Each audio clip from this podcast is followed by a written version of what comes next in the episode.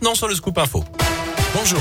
Bonjour Jérôme, bonjour à tous. Et à la une, ce nouveau coup de pouce à la pompe. Roche la Molière remet en place son chèque carburant pour répondre à la flambée des prix ces dernières semaines. Éric Berlivet, le maire de la commune, a décidé de réactiver ce dispositif créé à l'époque, souvenez-vous, de la crise des Gilets jaunes. C'était il y a plus de trois ans, à savoir une aide mensuelle au carburant. À l'époque, une trentaine d'habitants de la commune avaient pu bénéficier d'un chèque permettant d'économiser l'équivalent d'un plein par mois. L'aide s'adresse aux travailleurs les plus précaires. Les précisions pour Radio Scoop d'Éric Berlivet.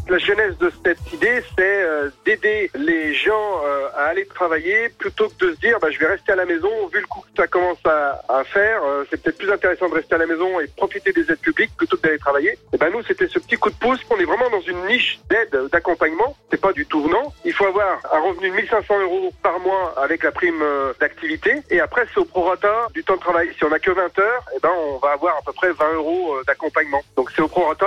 C'est valable sur un maximum de 50 euros par mois sur 6 mois. Et après, ça peut durer jusqu'à la fin de l'année. En tout cas, on a mis une enveloppe euh, budgétaire, c'était fait. Et la mise en place de ce chèque carburant est prévue à partir du 1er mars. Pour y prétendre, il faut se rapprocher du CCAS de la commune, le Centre communal d'action sociale. Dans l'actu également J-2 avant le début des vacances d'hiver dans notre zone bison futé le drapeau rouge orange pardon vendredi dans le sens des départs au niveau national trafic dense à prévoir en fin de journée par exemple en direction des Alpes notamment sur la 40 et la 43 et puis samedi drapeau rouge dans les deux sens en Auvergne-Rhône-Alpes. Ce sera très compliqué toujours sur cette autoroute à 43 entre Lyon et Chambéry entre 11h et 16h. En attendant ça se précise concernant l'évolution du protocole sanitaire à l'école. Les allègements prévus par le gouvernement pour la rentrée devraient être euh, annoncés en fin de semaine ou en début de semaine prochaine. C'est ce qu'annoncent en tout cas les syndicats qui ont rencontré le ministre de l'Éducation hier.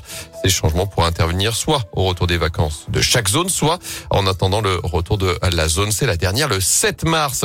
Kurt Zuma sifflé sur les terrains de Première Ligue. L'ancien défenseur des Verts a été pris à partie par certains supporters hier lors de son match de championnat avec West Ham. Le premier depuis la diffusion de cette vidéo polémique où on le voit frapper son chat à plusieurs reprises. En France, plusieurs associations comme la Fondation Brigitte Bardot et la Fondation 30 d'amis ont d'ores et déjà déposé plainte contre le défenseur pour maltraitance animale.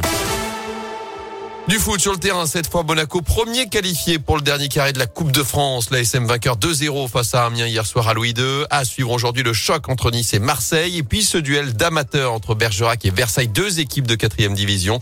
Bergerac tombeur des Verts en huitième de finale avec ses deux, Stéphanois Samir Bakir et Antoine Leftiévent qu'on entendra dans la matinée. Coup d'envoi de la rencontre ce soir à 18h30. En basket, Saint-Chamond marque le pas pour la première fois de la saison. Les Couramions ont concédé une deuxième défaite d'affilée hier soir en Pro B. Revers 91-62 sur le parquet d'Antibes. Chalon-sur-Saône en profite pour récupérer la place de leader. Prochain rendez-vous après-demain avec la réception de Boulazak à la Bouloche. Notez qu'en première division, la chorale de Rouen sera au Portel ce vendredi. Enfin, le compteur reste bloqué à 5. Pas de nouvelles médailles cette nuit pour l'équipe de France au JO d'hiver à Pékin. Après l'or et l'argent hier pour Quentin Fillon-Maillet en biathlon et Tess Le 2 en ski freestyle. Il y a tout de même du snowboard cross en ce moment. On va le suivre puisque quatre Françaises sont qualifiées pour les huitièmes de finale.